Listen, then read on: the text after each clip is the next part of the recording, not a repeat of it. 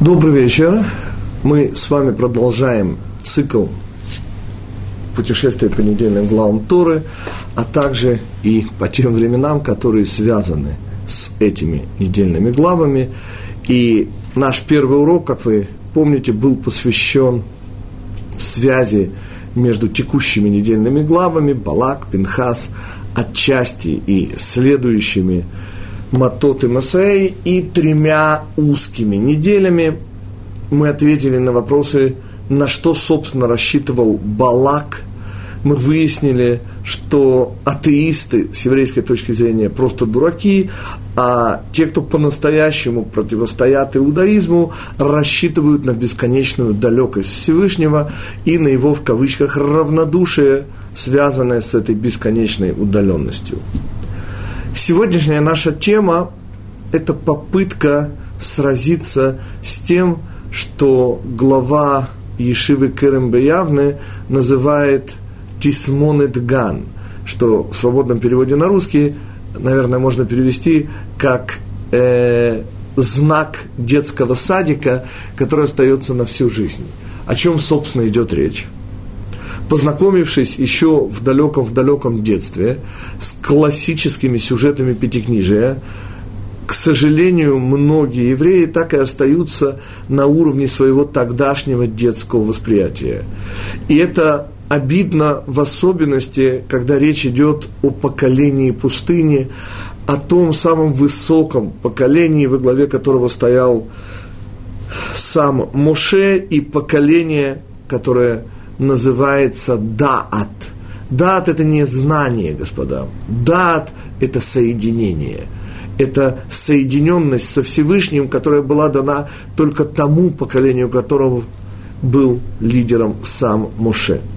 И вот это высочайшее из всех еврейских поколений, к сожалению, очень часто, оставаясь на детском восприятии, евреи полагают поколением, способным совершать поступки на нашем с вами уровне. И я всегда поясняю одним маленьким примером из недельной главы. Мы перескакиваем сейчас на две недели тому назад. Недельная глава Корах и рассказывает устная традиция, что один из четырех, в кавычках, зачинщиков восстания Короха, как вы помните, Корах, Датан, Авирам, а также он, Бен Пелет, был спасен собственной женой, и при этом то, что она использовала, была совершенно удивительная вещь. Разобравшись с мужем, который со всей своей удивительной безапелляционной мужественностью заявил, что «ну я же обещал». Ну, жена, естественно, пыталась обратиться к его разуму и сказать, что Корах, он вообще говоря, левит, а Датана Авирам из колена Рувена. А что тебе там искать? А что ты забыл во всей этой истории? наткнувшись на вот это замечательное, безапелляционное, мужественное, она, как вы помните, соответственно, уложила его спать, а дальше, зная, что дружки придут по его безгрешную душу, села расчесывать волосы прямо в приемной комнате шатра. И, господа, напоминаю, что наши самые-самые страшные злодеи – ну, хуже у евреев не было в поколении пустыни. Увидев простоволосую замужнюю женщину, которая расчесывала волосы, так шарахнулись, что позволяет мне задать вопрос, господа, если у нас такие мерзавцы, то вы понимаете, какие тогда были праведники? Исходя из этого, я и хочу с вами рассмотреть события, которые дали заглавие нашей недельной главе. Пинхас, сын Элазара, сын Аарона, Коина, который совершает удивительное убийство. Потому что самое удивительное в этом убийстве, что Всевышний дарит ему за это убийство, так получается на первый взгляд, совершенно невозможную категорию, категорию шалом. Напоминаю, уважаемые господа, что осе шалом бимромав. Шалом – это категория цельности, полноты, которая вообще не относится к этому миру. Та самая категория, которую Всевышний вообще делает наверху. И вот ее за убийство дарить в этот мир, но не будем так торопливо в своих вопросах и попробуем задавать их по порядку. Собственно, в истории Зимри бен Салу, как его называют недельная глава Пинхас, в прошлой, где, собственно, и происходили все события, он все еще был безымянным. История Зимри бен Салу, если рассмотреть ее не по-детски, вызывает следующие вопросы. Если Зимри бен Салу был атакован половыми гормонами и так низко пал, что связался, кстати, с кем, напоминаю, это была дочь Муавского царя, не девка с улицы, прошу прощения. Дальше. Дальше у меня такой вопрос, господа. Если он, будучи атакован половыми гормонами, поддался чарам этой профессиональной красавицы, то, простите, зачем он повел ее предсветлые очи нашего учителя Моше и всех глав Сангидринов? Мало того, в чем смысл его вопроса, а если она мне запрещена, то кто разрешил тебе цепору? Что значит разрешил? Цепора – законная жена Моше. Была хупа. Или мы с вами чего-то не понимаем, или он тоже собирался делать хупу. Хупу, простите, с кем? С этой, снова мягко буду выражаться, красавицей по профессии? И еще один маленький, совсем маленький вопрос. Представим себе, и так говорят многие комментаторы, что Моше был нейтрализован вопросом, а кто тогда, то есть, по сути, своим вопросом Зимри Бенсалу нейтрализует Моше, делая его явно заинтересованным в исходе. Простите, но кроме Моше, а где был Калиф Бенифуне? Который, помните, в истории с разведчиками был тем, кто открыл вот такой большой рот на весь назрайский народ, ничего не побоявшись. А почему он молчит? Он глава колена Иуды, а Иуда ничуть в этом смысле Шимшону не уступает. Ни по уровню, ни по значимости. Дальше. А, главы Сангидринов, чего молчат? Но мало того, оказывается, это молчание – это Аллаха. Что мы знаем, господа? Что в результате оскорбления прилюдного имени Всевышнего, то есть то, что мы себе можем представить как самое страшное, не дай Бог, кого-то пританцовывающего на свитке Торы, то в этом случае канаим погим бо, фанатики его убивают. И если при этом у еврея возникает вопрос, он приходит в суд – то судьи вслед за Моше и главами Сан-Гедринов тоже молчат. В каком смысле молчат? Говорят, что тебе этого делать не надо. Так вот, о чем эта история и с чего все началось? Как мы помним, проклятия, задуманные Балаком и исполненные Бильамом, были обращены Всевышним – в сторону благословлений. И как мы уже сказали, весь смысл трех тяжелых недель, весь смысл глав Балак и Пинхас и отчасти Матот и Масаи, которые читаются вот в эти три тяжелых недели непосредственно перед ними, весь их внутренний смысл, как закалялась сталь. То есть это те три невидимых, по сути своей, три источника, которые и в конечном итоге производят то невероятное изобилие, которое спускается в этот мир в результате, по мнению Рава Моша из Коврина, они абсолютно параллельны неделям от Алиф Тишрея до Шмини Ацерет, от Рошашана до Шмини Ацерет, которые совершенно изобилуют праздниками и светлой духовной энергией. И если так, то весь их смысл показать нам – что когда папа шлепает ребенка, это не обязательно садизм, а по сути, это может быть проявлением любви, если это единственный способ не пустить ребенка на проезжую часть, где его, не дай бог, может сбить автомобиль. И вот это то, о чем мы говорили. Что я сейчас попробую вместе с вами увидеть? Насколько непросты сюжеты Пятикнижия Моисеева. И вот этот сюжет, как вы помните, начинается с ужасающего совета Бильама, который видит счету своих попыток раскрыть бесконечную далекость Всевышнего, исследовать на его равнодушие к еврейскому народу. И, по сути, своими попытками раскрыть, раскрывает лишь безграничность любви Всевышнего к Израилю, пытается запачкать евреев – пытается сделать их недостойными любви Всевышнего. Как это делается? И мы помним в конце главы Балак, медиатянки с крепким телом, но привлечем, конечно же, устную традицию. Потому что картина, которую рисует устная традиция, она уникальна. О чем идет речь? Прямо посреди, я же выписую в соответствии, я же выписую в соответствии с устной традицией, прямо посреди пустыни открывается базар.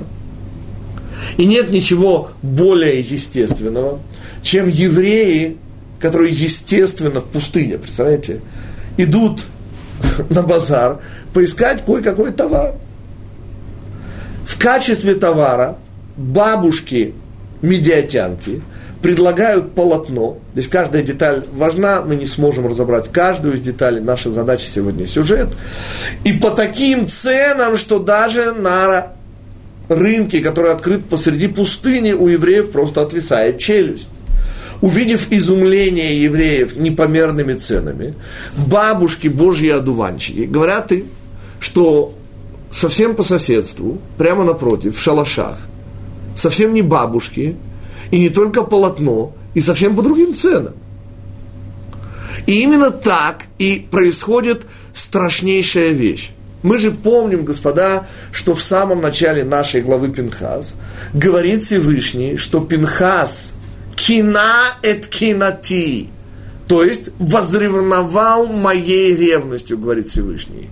А Рав Моше бен Нахман, в свою очередь, говорит, что ревность Всевышнего касается всего одного параметра нашей жизни, так же, как муж ревнует свою законную супругу, не путать с Мегерой, также, тоже, впрочем, законный, также и Всевышний ревнует свою молодую жену, тогда молодую, Израиль, только в случае измены. Помните, где у нас стоит не прелюбодействуй, седьмое речение, лотин ав, оно стоит напротив второго. Да не будет у тебя иных сил помимо меня. Вот эта измена Израиля своему Всевышнему и вызывает ревность, которую оригинальным способом гасит Пинхас.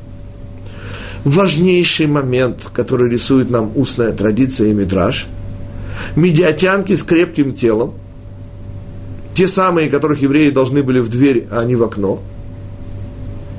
И евреи не поднялись на уровень, я снова цитирую Владимира Семеновича Высоцкого, говори, что с этим делом мы покончили давно. Так вот эти медиатянки, прежде чем давить, э, дать евреям справить половую нужду, требовали от них, это важнейший момент, идолопоклонства – Снова я сейчас не касаюсь подробностей, у нас нет на это времени, меня интересует сюжет. Господа, обратите внимание, что гибель евреев была связана с ревностью Всевышнего. Эта ревность была вызвана не распущенностью, а идолопоклонством. И, следовательно, предлагает Равшер, глава Ешивы Слободки – он возглавил и восстановил ее после войны в Израиле, в городе Бнейбрак.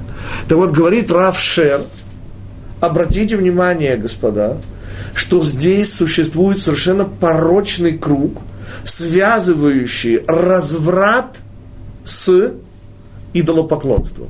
И можно процитировать мудрецов Талмуда. Ло авду Исраэль авода зара, эла бердеши ятирлем арайот. Не работали евреи на чужой работе. Чужая – это любая работа, не заказанная Всевышним. Так вот, любая в этом смысле работа, не заказанная Всевышним, оказывается, выполнялась евреями только лишь для того, чтобы получать удовольствие от разврата. Очень странная фраза, но в нашем контексте звучит более чем уместно и позволяет нам понять, почему один из высочайших евреев, господа, давайте вспомним, Зимри бен Салу, глава колена Шимона, был кем выбран на пост главы колена Шимона? И ответ тот же самый, что и разведчики. Господа, все они были выбраны самим Всевышним. Так что никаких сомнений в его праведности личной, в его высочайшем духовном уровне не существует. Тогда, простите, как объяснить его поступок? И ответ, как всегда, господа, хотели как лучше. Чего хочет Рав Зимри Бен Сало, объясняет Равшер. Он хочет порвать ужасающую, убивающую евреев связь между авода зара, чужой работой и развратом – Евреи гибнут по какой статье? Ответ, конечно же, статье за чужую работу. Разврат, статья намного более мягкая, за нее полагают совсем другие меры наказания. И поскольку евреи гибнут уже сейчас, то Зимри Бен Салу предлагает простейшее решение проблемы. Разорвать связь между идолопоклонством и половой распущенностью – Лехатир лахем арайот. И вот это уже объясняет нам, от чего он не тащит эту девку, извините, в кусты, а ведет ее пред светлые очи Моше и всех лидеров еврейского народа. Потому что он задает важнейший аллахический вопрос, господа. Поймите же, в крайних ситуациях требуются крайние меры. И есть в еврейской Аллахе понятие цавгашаа то есть приказ времени. Когда на время, только на время, естественно, можно и нужно отменять запреты Торы или наоборот повелительные пример классический. Благодаря господам грекам у нас сегодня есть автора. Что такое автора? это кусок из пророков, чей внутренний смысл соответствует недельной главе, а читать мы стали автору вместо недельной главы из-за того, что греки, искореняя иудаизм, запретили публичное чтение Торы, за которое по их законам полагалась смертная казнь. И мудрецы, естественно, отменив вследствие этой самой смертной казни э, публичное чтение отрывков истории, ввели чтение параллельных им отрывков из пророков. В результате, что называется, спасибо, слава Богу, уже в базе почившим грекам, у нас сегодня есть потрясающие силы комментарии на сами наши недельные главы. К чему я вас таким образом подвожу? Понимаете, когда Зимри бен Салу спрашивает, разрешена ли она мне, а если нет, то кто тебе разрешил твою жену Ципору, он, по сути, задает глубочайший аллахический вопрос. Ведь ситуация абсолютно крайняя. И если мы не разрешим ее, простите, то евреев, не дай Бог, вообще не останется. Точно так же, как Моше, который женился, как известно, до дарования Торы, когда законов Торы еще не было, и, следовательно, была личная ответственность и личное принятие иудаизма его женой, и в этом смысле личная хупа. Вот так же и в этом случае законы Торы в данном случае должны уступить место для чего? Ради жизни, ради спасения жизни евреев требует Зимри Бен Салу разрешить разврат. Естественно, временно. Естественно, только на период, который позволит порвать вот эту связь и дальше уже заняться обликом морали, я надеюсь, вам памятно, русо-туристу Михаил Светлов – Потому что облик морали евреев – вещь, которая совершенно не безразлична. Но, господа, это нам Богом более мягкая статья. Ее сравнить нельзя по ужасу последствий со статьей за чужую работу, за которой шла немедленная смерть. Потому что ревнивец Всевышний не допускают у ближайшего к нему поколения, у того поколения, которое стояло на хупе. И стояло, что называется, не как мы с вами в виде душ, а в виде облика морали, то есть в полном материальном присутствии. Следующий шаг. Для того, чтобы понять, от чего молчит Моше, молчит Калев бен Ифуне, молчат главы Сангидринов, нам с вами нужно будет отправиться в первую книгу Пятикнижия, совершенно удивительное место, которое э, является снова удивительным образчиком нашего детского, инфантильного отношения к пятикнижию вместо серьезного, глубокого и взрослого. То самое место в недельной главе Вайце, седьмая глава первой книги Пятикнижия, где в конце наступает тот самый момент, который до этого был у первой супружеской пары Авраама и Сарай, бездетность. Потом это было у Ривки и у Ицхака.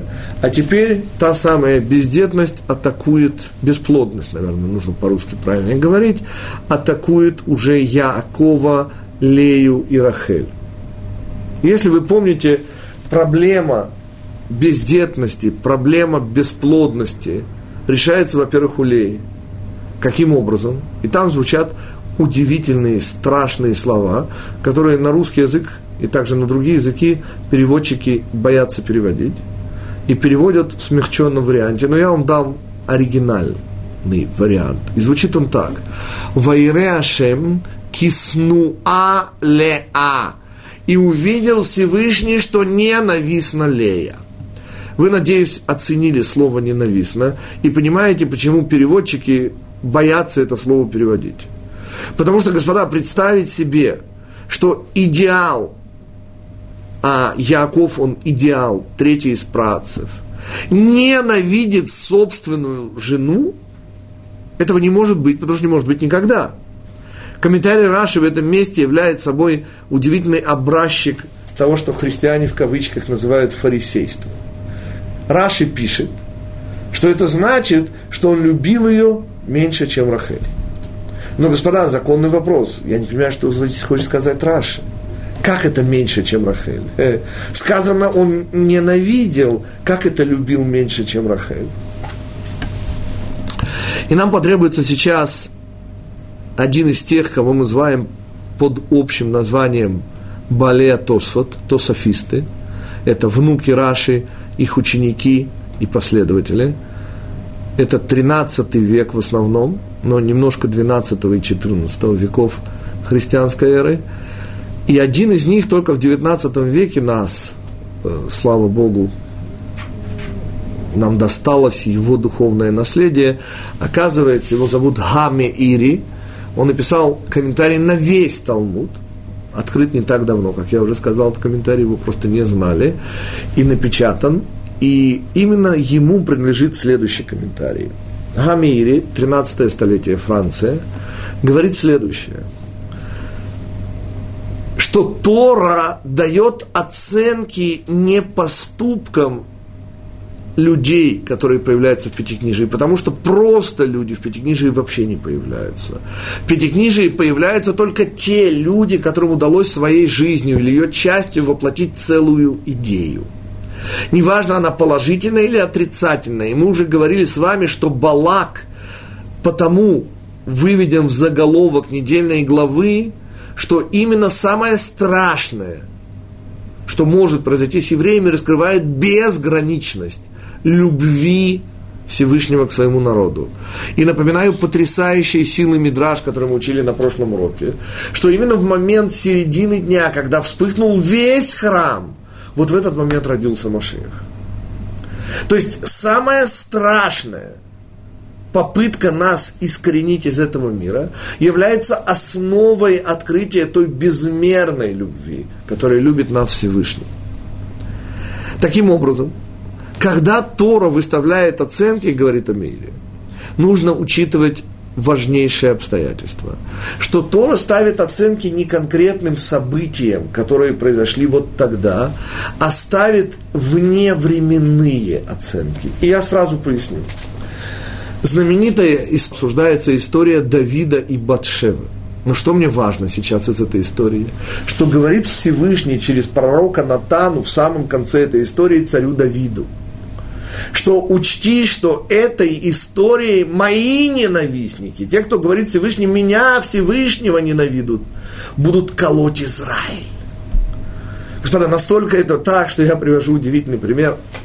Э, в середине 80-х годов мне попалась удивительная заметка, что какой-то шведский генерал, который тогда служил в Организации Объединенных Наций, в их там военных силах быстрого реагирования, не знаю где еще, так вот он назвал своего сына Урия в честь как он сказал, я цитирую, самого несчастливого военачальника в человеческой истории.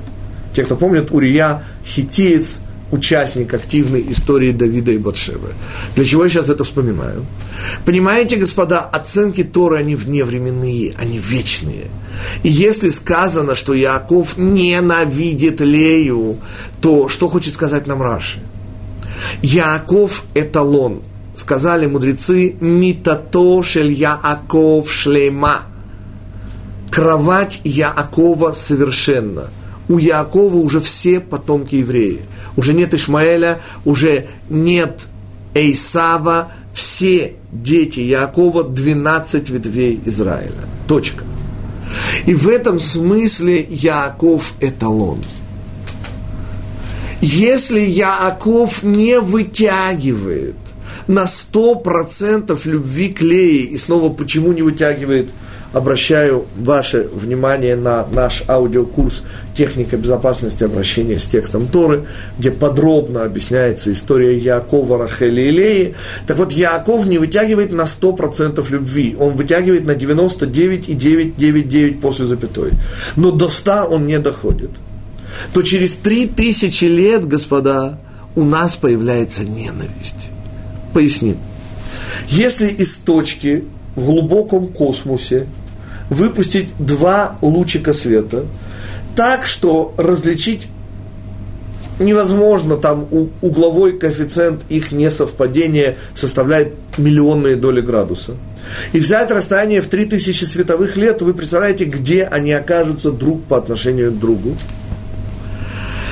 Все меряется в Пятикнижии Моисеевом относительно уровня человека и уровня его влияния на ход истории – так вот, то, что Яков не вытянул уровень своих отношений с Леей до идеала, повлекло за собой, говорит Хами Ири, совершенно ужасающие последствия.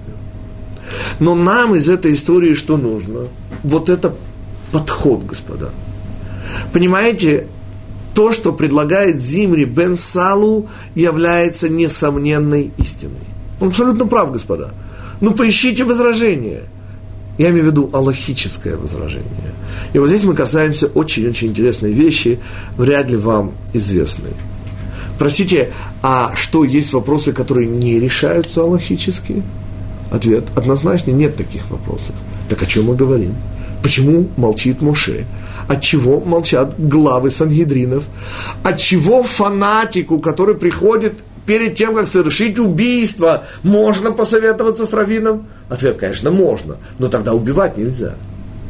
То есть убивают только в том случае, если нет вопросов. Если есть вопрос, то раввины отвечают в соответствии с Аллахой, ты не имеешь права убивать. Как все это понять? Что за вопрос такой остроты, что Моше, источник Аллахи, молчит? Ведь на первый взгляд все очевидно, господа. В чем причина гибели евреев, которые конкретно в эту секунду умирают? Ответ, конечно же, идолопоклонство. Но причина идолопоклонства – разврат. Не было бы разврата, не было бы идолопоклонства. Так давайте порвем эту совершенно страшную причинно-следственную связь. Разрешим, естественно, временно разврат, спасем жизни евреев, а потом уже будем спасать их обликом морали – Потому что если еврей мертв, то какой уже облик у морали, простите? И Руссо Туристо, и Михаил Светлов уже ушел.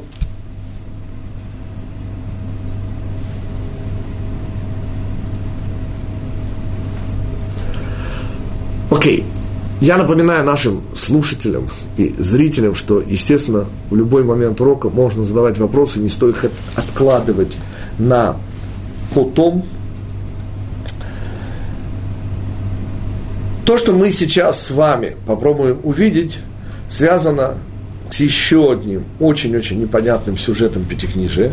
И я обращаю ваше внимание на то, как много надо знать в самом Пятикнижии, чтобы находить ответы, объясняющие одно место. Это тот самый случай, когда мы сталкиваемся с тем, что Пятикнижие имеет одного автора с большой буквы, и любая часть требует знания всего остального для своего объяснения. В данном случае мы с вами отправляемся в первую главу второй книги Пятикнижия, а именно в то самое место – где фараон издает указ «Коль ялуд иора ашлиху, веколь бат техаю». Всякого новорожденного младенца в реку бросайте, а всякую дочь оживляйте. Оживляйте по лучшим египетским рецептам, но что происходит дальше? И пошел Бен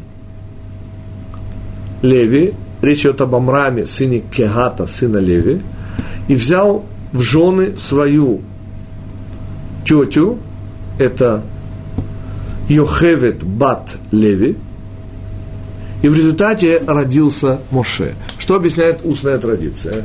В каком смысле взял? В смысле во второй раз взял в жены, поскольку вслед за решением фараона о гибели всех еврейских младенцев, что делает глава поколения, глава Сангидрина, духовный лидер евреев Амрам, сын Кегата? Он, имеющий мальчика и девочку, Мирьям и Аарона, решает оставить свою жену.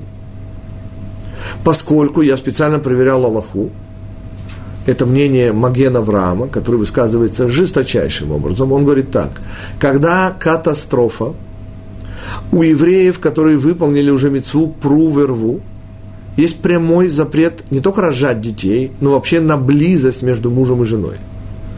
Понимаете, когда вокруг катастрофа, детей не рожают.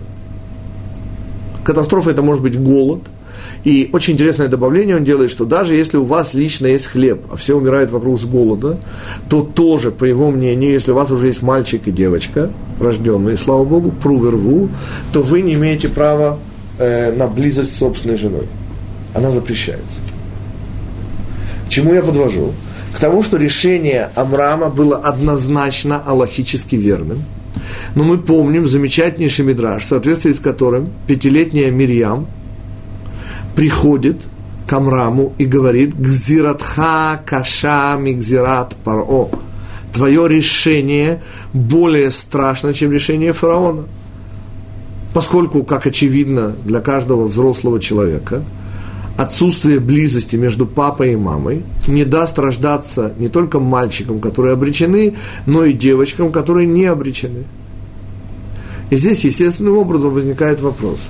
Простите, пожалуйста, я не понял пятилетняя Мирьям приходит к отцу, и что она ему такое говорит, чего он, простите, сам не знает. Он, бедный, не догадывается о том, что теперь не будут рождаться дети, раз он развелся со своей, отослал свою жену, и так же поступили все евреи. Более того, он по Аллахе абсолютно прав, господа. Именно об этом и говорит Аллаха. И в этом задача духовного лидера объяснить народу, как следует поступать, даже если это не приятно. В этом суть лидера поколения. Он не оглядывается на поколение, чтобы понравиться и вызвать приятнейшего уровня улыбки. Его задача совершенно иная – вести народ по тому пути, который указывает Тора. Таким образом, вопрос, что открыла Мириам нашему лидеру духовному тогдашнего поколения Амраму сыну Кегата – что заставило его вернуться к своей жене, в результате чего и рождается Моше. И ответ он безумно важен. Для того, чтобы дать его, это комментарий, который я услышал от Рава Мордыхая Эйлона, очень современного, известного в Израиле равина, нам с вами придется подняться на уровень мужского и женского начала – Дело в том, что, как мы помним, Иша, женщина, была дана человеку леэзер кенегдо. Что значит леэзер кенегдо? Это значит в помощь против него. Собственно, этот мир, это мужской мир, рацио здесь играет главную роль, а эмоция только помогает глубже понять. От того так важна радость, говорит Вилинский Гаон, что только она позволяет мыслям проникать в сердце. Он еще приводит удивительно красивую картинку, что радость подобна пашне. Она вспахивает и дает прорастать зерном рацию. Эмоция помогает глубже понимать. Задача человека в этом мире – найти истину, раскрыть Тору. Следующий шаг.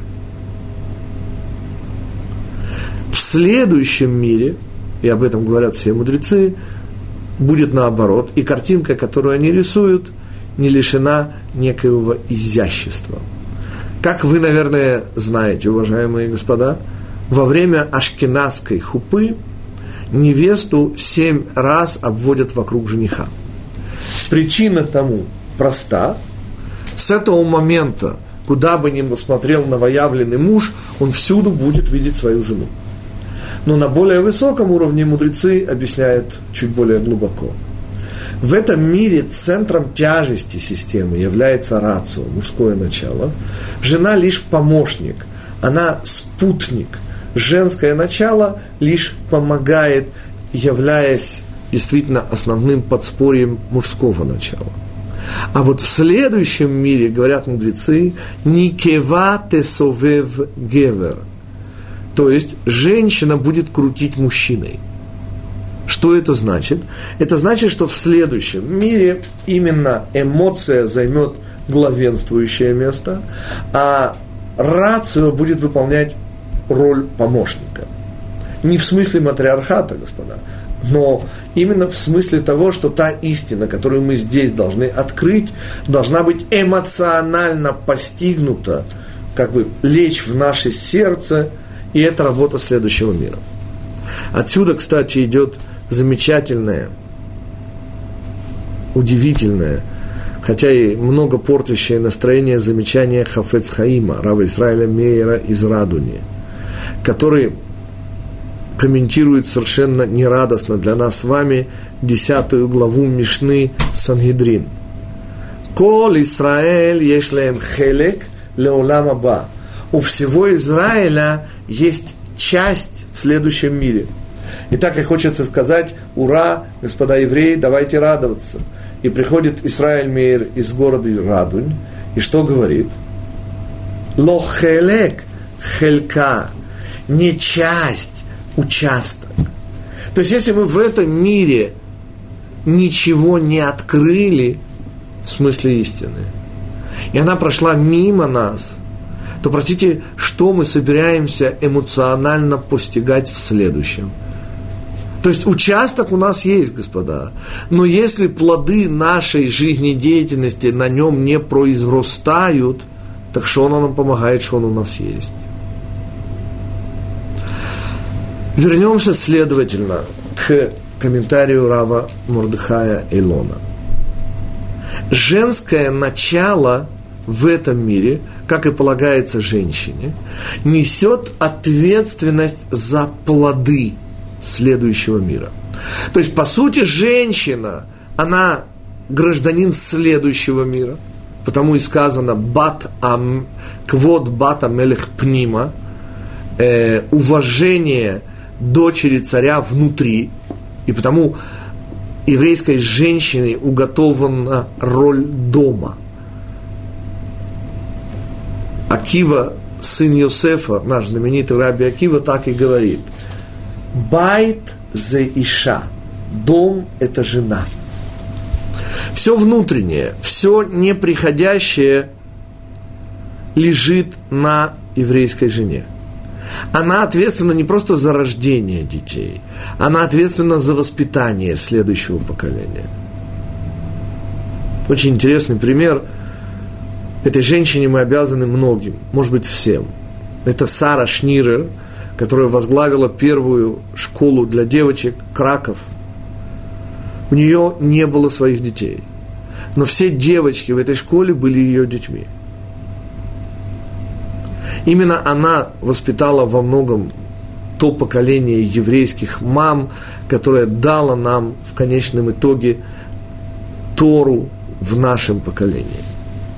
Так вот, за что несет ответственность Аллаха? Аллаха, господа, это рацио.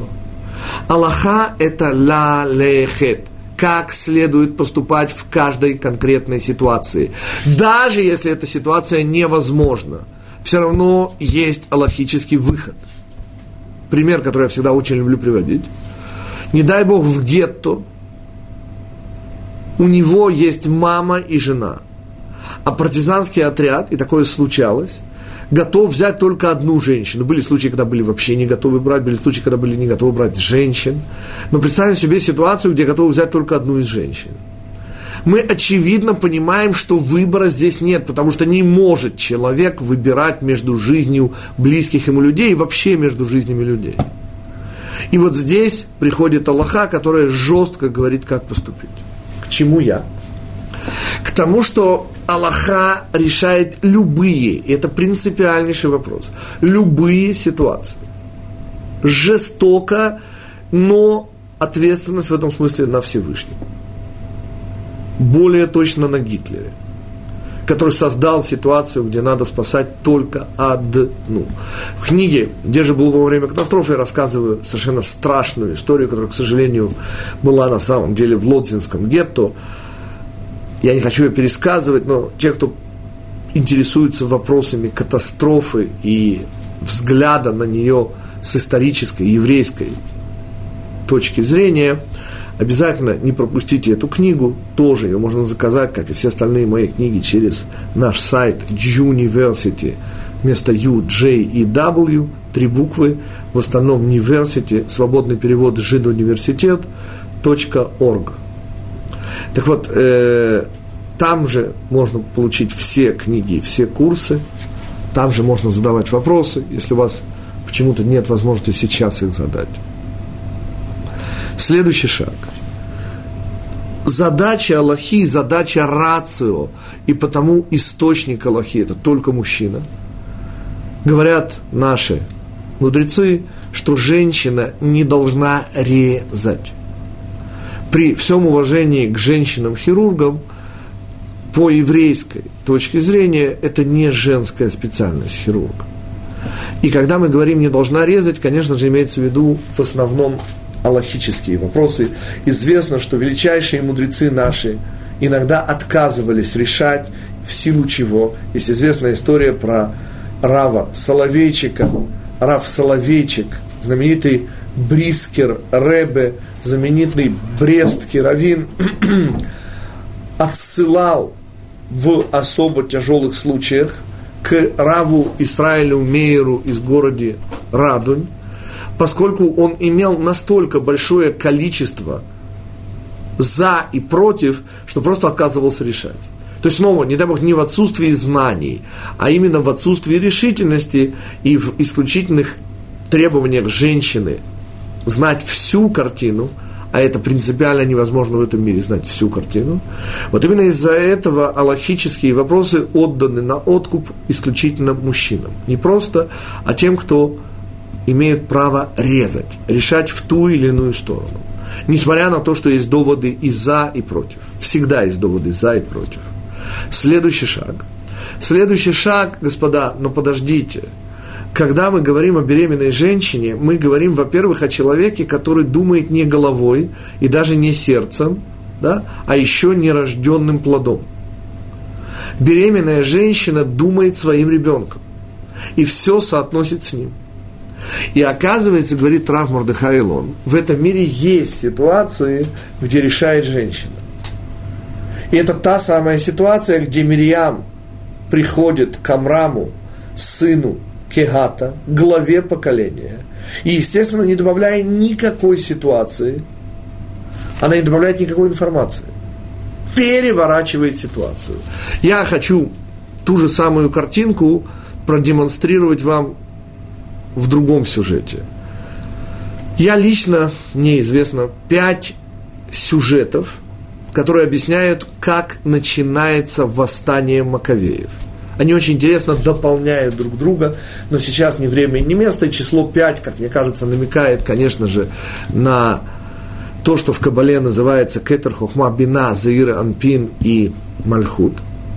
Но один из этих пяти сюжетов начала, ну, наверняка вам знаком сюжет с чиновником греческим, который приезжает в Модиин, и с еврейским, э, уже павшим на лона эллинизации, полностью эллинизированным евреем, который на переносном походном э, мизбеах, э, как мы скажем по-русски, э, жертвеннике, спасибо, жертвеннике переносном э, Юпитеру закалывает свинью, не выдерживает э, Йонатан э, Мататьяу, э, сын Йоханана, отец братьев Маковеев, и вот так, убивая греческого чиновника и еврейского изменника, и поднимает на восстание сначала своих сыновей, а потом и весь еврейский народ. Но есть еще несколько историй, которые объясняют, как это происходило. И одна из них связана как раз с тем комментарием, который вы сейчас слышите. Иудит Бат Мататияу, сына Йоханана, дочь отставного первосвященника, приходит на хупу, в чем мать родила, как говорят по-русски. Заметив легкое волнение в публике, она говорит, простите, вас что-то беспокоит? Мы говорим о дочери первого священника. Вас, говорит, беспокоит, что я пришла голую на хупу, а вас не беспокоит, что я после хупы сразу отправляюсь к греку по праву первой брачной ночи. Это попытка греков изменить генофонд евреев. Нечто подобное сделали турки с болгарами, хотели сделать с армянами, отчасти преуспели. То, что 14 апреля 15 года, день катастрофы армянского народа, о чем армяне забывают рассказать, расстреливали мужчин. Женщин и детей как большое исключение – это была попытка турков в очередной раз поменять генофонд народа. Славянское племя болгар, господа, поищите среди них хоть одного славянина. Ну, я имею в виду блондина или блондинку. Так вот о чем мы? вот эта попытка греков. Теперь по Аллахе в этой ситуации что делают? Ответ – отправляется греку на первую брачную ночь. Аллаха. Жизнь важнее –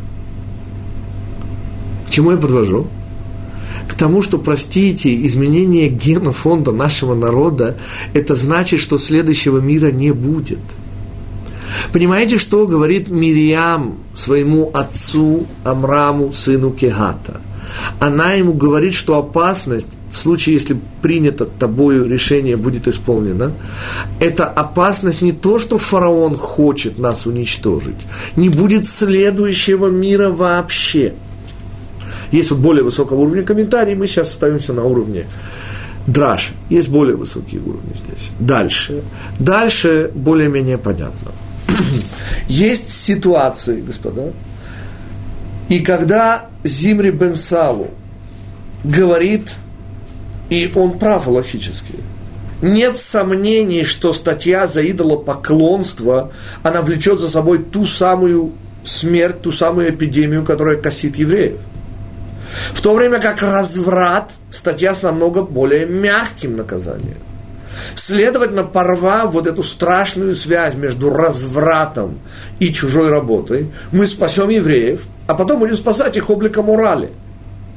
Возразить здесь совершенно нечего, господа. И потому Моше и мудрецы молчат. Только, господа, вспомните комментарии Хамири про то, что если эталон семейной жизни, Яаков, не дотягивает своей любви к Лее до 100%, то через три тысячи лет, господа, мы обнаружим ненависть между евреями. Просто уже ненависть. И вот это ответ. Ведь поколение Моше, господа, это эталон. Это самое высокое поколение евреев. И говорит Равшер, глава Ишивы Слободки – что если бы, не дай Бог, в том поколении приняли бы правильное аллахическое решение, абсолютно правильное, нет вопросов, и разрешили бы разврат, то из-за того, что это поколение было эталонным, изначальным, то, господа, мы бы сегодня с вами не встретились не только в интернете, но и для тех, кто сидит сейчас в комнате и наяву бы тоже не встретились. Это был бы конец, не дай Бог. Потому что если там, в самом начале пути, есть малейшее, незаметное отклонение, то проделав путь длиной в 3300, сколько, 37 лет уже прошло, что мы обнаруживаем? Что мы вообще, не дай Бог, не существуем. То есть, когда даже самое правильное аллахическое решение принимается в ситуации, где опасность угрожает самому нашему существованию на земле. Ведь что такое закон о фанатике, который убивает? В каком случае он убивает? В том случае, если его еврейское сердце не может это вынести.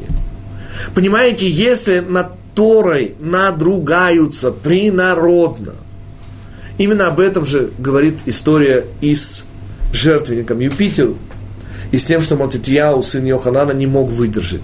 Господа, это женское начало. Нет, Мататьяу, первосвященник, женщиной не был. Но реакция его была эмоциональной. Мы в Хануку говорим удивительнейшее благословление. Мы благословляем и благодарим Всевышнего Аля Нисим, Валя Нифлоот, Валя Чот, Валя Мильхамот. И за войны. Объясняет мой учитель Рамоши Франк, как это мы благословляем за войны.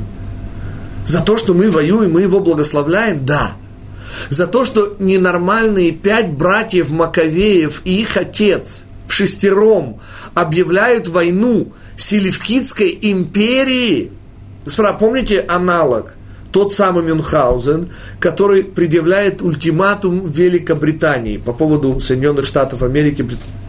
Но там это юмор, господа. Там это совершенно открытая ирония. Здесь же мы говорим об историческом факте. И мы безумству с храбрых, понимаете, поем в данном случае хвалу Всевышнему за то, что эти совершенно ненормальные евреи объявили войну. За то, что Мирьям пришла и сказала, ты обрекаешь нас всех на смерть. За то, что пришла Иудит, дочь Мататияу, и сказала, как вы можете терпеть. Поймите, информация, рацио здесь ни капельки не добавлена. По Аллахе все правильно. Но, господа, если меняется генофонд нашего народа, то меняется наш народ. Говорят мудрецы, это слышал Трава Ицака Зильбера, но, к сожалению, не знаю, где это написано народ, поменявший религию, как будто поменял душу. Классический пример – персы. Горячие, настоящие джигиты. Умножьте это на ислам, и вы получите то, что сегодня происходит в Иране. Потому что ислам тоже джигитская религия. Если еще джигиты начинают ее исповедовать, господа, то это уже не персы. Это уже современный Иран. Исламская республика. Возвращаемся к Зимри бен Салу. Зимри бен был абсолютно прав рационально. И рациональных возражений не существует. Но не дай Бог, если бы его точка зрения была бы принята, то понимаете, что это значит? Это значит, что в этом случае мы бы с вами сегодня здесь бы уже не встретились. Потому что у того эталонного поколения, поколения Моше, нет возможности отступить от облика морали русу-туриста. Потому что если они не дотянут до максимума, то мы, к сожалению, не будем живы. И потому то, что делают по Аллахе фанатики, это просто эмоция. А если есть вопрос к раввинам, то значит там уже не эмоция, значит им уже нельзя. Это не их дело. Только тот, кто не может это выдержать, только тот, кто чувствует, что его сердце от этого разрывается, вот он способен, взвалив на себя всю ответственность, решить этот вопрос эмоционально. Потому что в самых страшных ситуациях, где роль идет о судьбе всего народа, и вспомните Эстер, которая стоит перед Ахашверошем и говорит «Яво Хамелех вехаман хайом ламиште» придет царь и Аман сегодня на пир.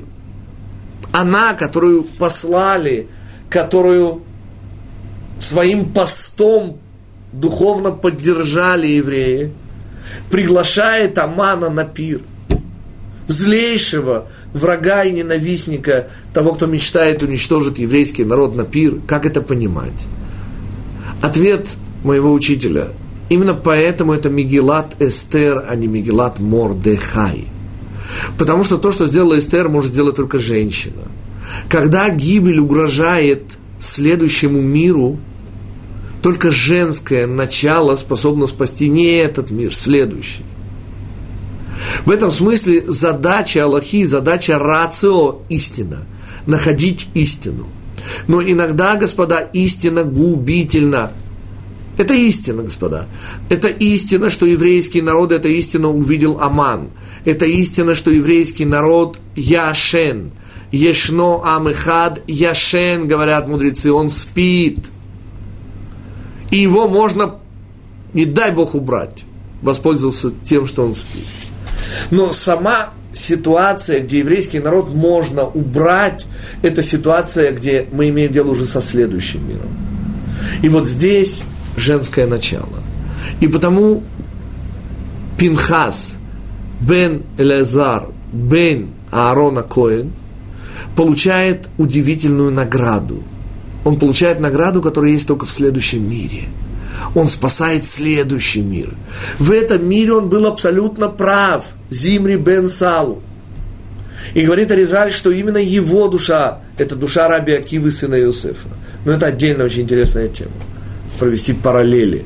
Помните, вот это совершенно прилюдное совокупление Зимри Бенсалу и Козби Бацур и удивительно скромная, никому не видная свадьба Раби Акивы и его удивительной жены Рахели. И там много еще всего. Учеников Раби Акивы, помните, сколько было? 12 тысяч пар, 24 тысячи евреев из колена Шимона. Изумительный параллель, но это комментарий Резали, у нас уже на него не остается времени, у нас впереди всего 3 минуты, так что если у вас есть э, вопросы, попробуйте их задать. Мы же с вами резюмируем сегодняшний урок. Женское начало следующий мир. Женское начало несет ответственность за плод, за ребенка, за то, что еще должно родиться. Задача мужчины в этом мире, и потому рацио в этом мире, во-первых, истина, поиски истины. Но, к сожалению, есть ситуации, слава Богу, совсем не часто, это несколько раз за всю историю человечества, но эти несколько раз могли, не дай Бог, не дать следующему миру родиться. И тогда главную роль выполняет не Аллаха, а эмоция. И это записано в Аллахе. И в этом красота Аллахи. Понимаете, Аллаха несет в себе даже те случаи, когда это как бы уже не Аллаха. Когда канаим пугим бо, фанатики убивают его. А если задается логический вопрос, ответ нет – Потому что здесь работает эмоция. Здесь работают те, кто болеют, у кого сердце разрывается от боли за еврейский народ. И вот это и есть высшая категория, которая соединяет то, что мы говорили на этом уроке, с тем, о чем мы говорили на прошлом уроке. И мы с вами сейчас говорим о любви, о том удивительном сопереживании Всевышнему, которое есть главный секрет вот этих трех недель. Вот эти три недели позволяют еврею подняться на самую высокую эмоциональную точку. Это плач, любовь, смех 9 ава, но об этом уже на следующем уроке.